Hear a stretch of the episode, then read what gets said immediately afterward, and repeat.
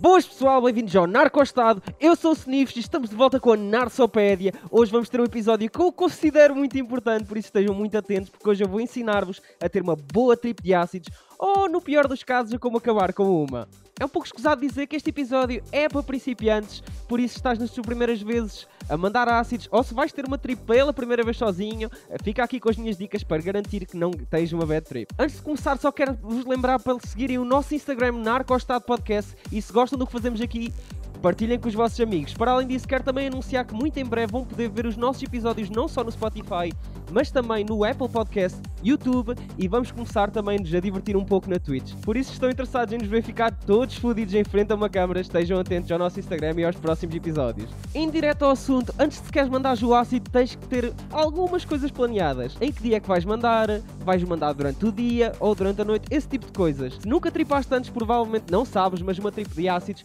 é um compromisso enorme. Em termos de tempo, fica à volta de umas 10 horas. Por isso, em princípio, terás de fazer um fim de semana ou numa folga, porque isto vai ocupar-te a maior parte do dia. E a seguir fica a questão: mande dia ou mande noite? É assim, a não ser que tenhas um mínimo de experiência. Eu recomendo a tripar durante o dia. Se ainda estás nas tuas primeiras vezes, tripar à noite pode ser um bocadinho a mais para ti.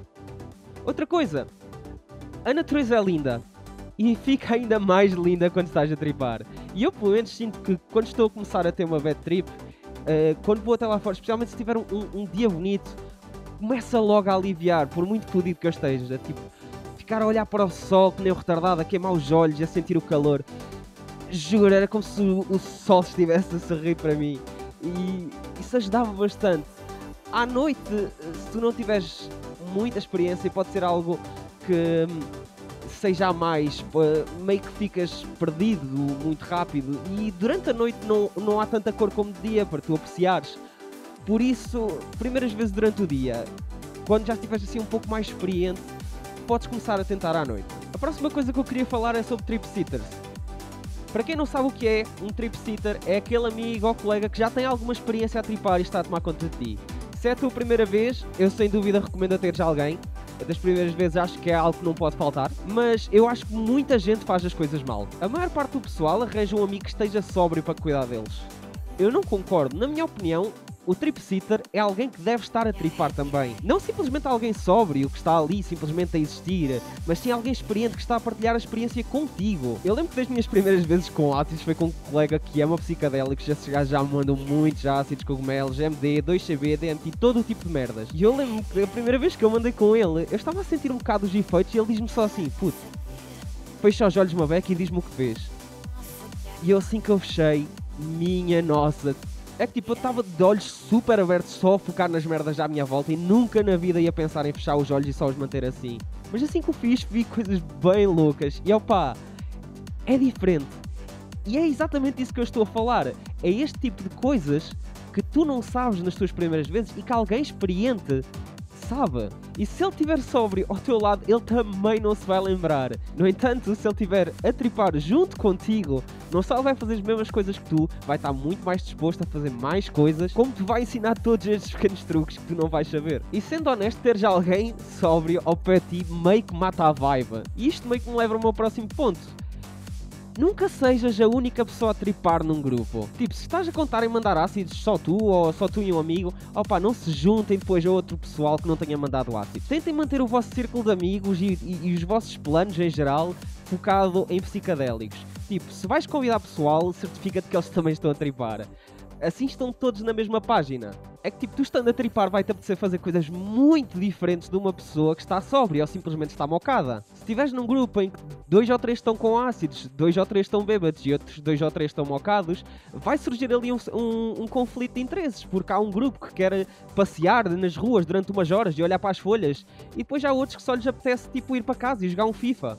E esse conflito de interesses vai aparecer muito rápido. São vibes completamente diferentes. Eu sei que disse há um bocado que vocês deviam ter isto minimamente planeado mas mesmo assim não sejam muito estritos com o que vocês planearem para a noite. Deixem as coisas fluírem naturalmente.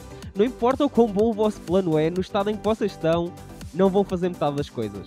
Se estiverem a planear em tripar sozinhos, planeiem sim um pouco antes de triparem, porque senão o mais provável de acontecer é dentro de umas 6, 7 horas, quando a trip já está para acabar, mas ainda falta um pouco, vocês já estão aborrecidos com uma merda e já só estão à espera que aquilo acabe estiverem com um grupo de amigos, o melhor a fazer é mesmo tomar o ácido, um, deixar o, o efeito começar a aparecer e aí começam a planear e vão, vão surgir ideias muito mais, mais wild e vão, vão se divertir a fazer coisas muito mais espontâneas.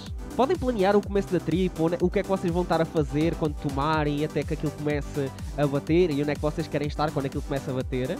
Mas a partir daí tentem tentem falar com o vosso pessoal o que querem fazer, aproveitem essas ideias malucas que, que vos surgem, porque a beleza do ácido é que vocês vão estar tão abertos a novas experiências e a fazerem coisas já à toa, coisas que vocês nunca na vida vão, vão se lembrar de fazer sóbrios, coisas que às vezes parecem super aborrecidas, como uma trip de ácidos, parecem fenomenais.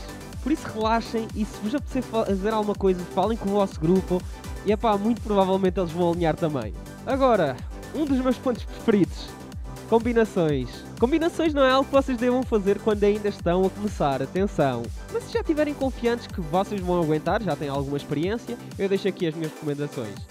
Eu já falei isto e volto a dizer, MD e ácidos combina-se super bem. Ácidos deixa todas as emoções à flor da pele e MD deixa-te super feliz. Então juntar os dois funciona muito bem. Para não falar que com, com o aumenta um bocado os visuais dos ácidos. Eh, acabam por trazer à tona o melhor de cada um. E para mim, o melhor de tudo é que eu no dia a seguir, se eu combinar os dois, eu não, não sinto tanta ressaca dos gems. Dissociativos tipo ketamina vão ter um efeito parecido, vai aumentar as alucinações, vai deixar mais zoned out, mas também tens muito mais chance de correr mal, especialmente se errarem na dose. O que é bastante provável de acontecer se vocês usarem durante a trip. Por isso, já, é uma combinação a ter algum cuidado. Falando em ter cuidado, weed eu sei, pode parecer estranho, mas a weed vai ter o efeito oposto durante uma trip de ácidos. Em vez de deixar mais relaxado e te acalmar, vai intensificar o, o efeito dos ácidos. Eu já vi web pessoal que começou a ter ali um colega que teve uma bad trip e a primeira coisa que fizeram para o acalmar foi fazer-lhe um charro. Se vocês virem alguém a ter uma bad trip, por favor não lhe deem um charro. É que aquilo não vai acalmá-lo de maneira nenhuma, só vai pirar tudo aquilo que ele está a sentir. Novamente, se já tiverem alguma experiência e quiserem intensificar um bocadinho a trip, ou se já tiverem mais no final e quiserem prolongá-la um bocadinho, podem fumar um canhão, ajuda, ajuda sim, mas se não estiverem a sentir plenamente confortáveis, não o façam. Se por outro lado quiserem abrandar um bocadinho a trip, eu sei que vai parecer estranho, mas álcool. O álcool vai ajudar a relaxar e acalmar um pouco da ansiedade que pode aparecer durante uma trip e pode ajudar mesmo durante uma bad trip, mas novamente, cuidado não podem beber tanto como bebem normalmente e se beberem demasiado pode também piorar. O álcool não vai acabar com a trip por inteiro, mas pode acalmá-la. Se quiserem acabar com, inteiramente com a trip, o que vocês podem utilizar é Xanax, antidepressivos ou antipsicóticos. O Xanax é sem dúvida o melhor e se fores tripar sozinho ou fores tripar com alguém que não tenha muita experiência, convém ter já algum à mão, só mesmo para o caso de não dar para a tirar o pessoal da bed. Novamente, isto é em último caso, porque vai acabar mesmo com a trip por completo. Se estiveres num ponto da moca em que só queres mesmo que isto acabe, também o Xanax vai ajudar porque vai acabá-la. E bom pessoal, estas foram as minhas dicas para terem uma boa trip de ácidos. No próximo episódio voltamos com a análise completa do álcool. O episódio do LSD vai ficar para mais tarde. Se gostaram do episódio, partilhem com os vossos amigos e não se esqueçam de nos seguirem no Instagram. Por hoje é tudo, vemos na próxima.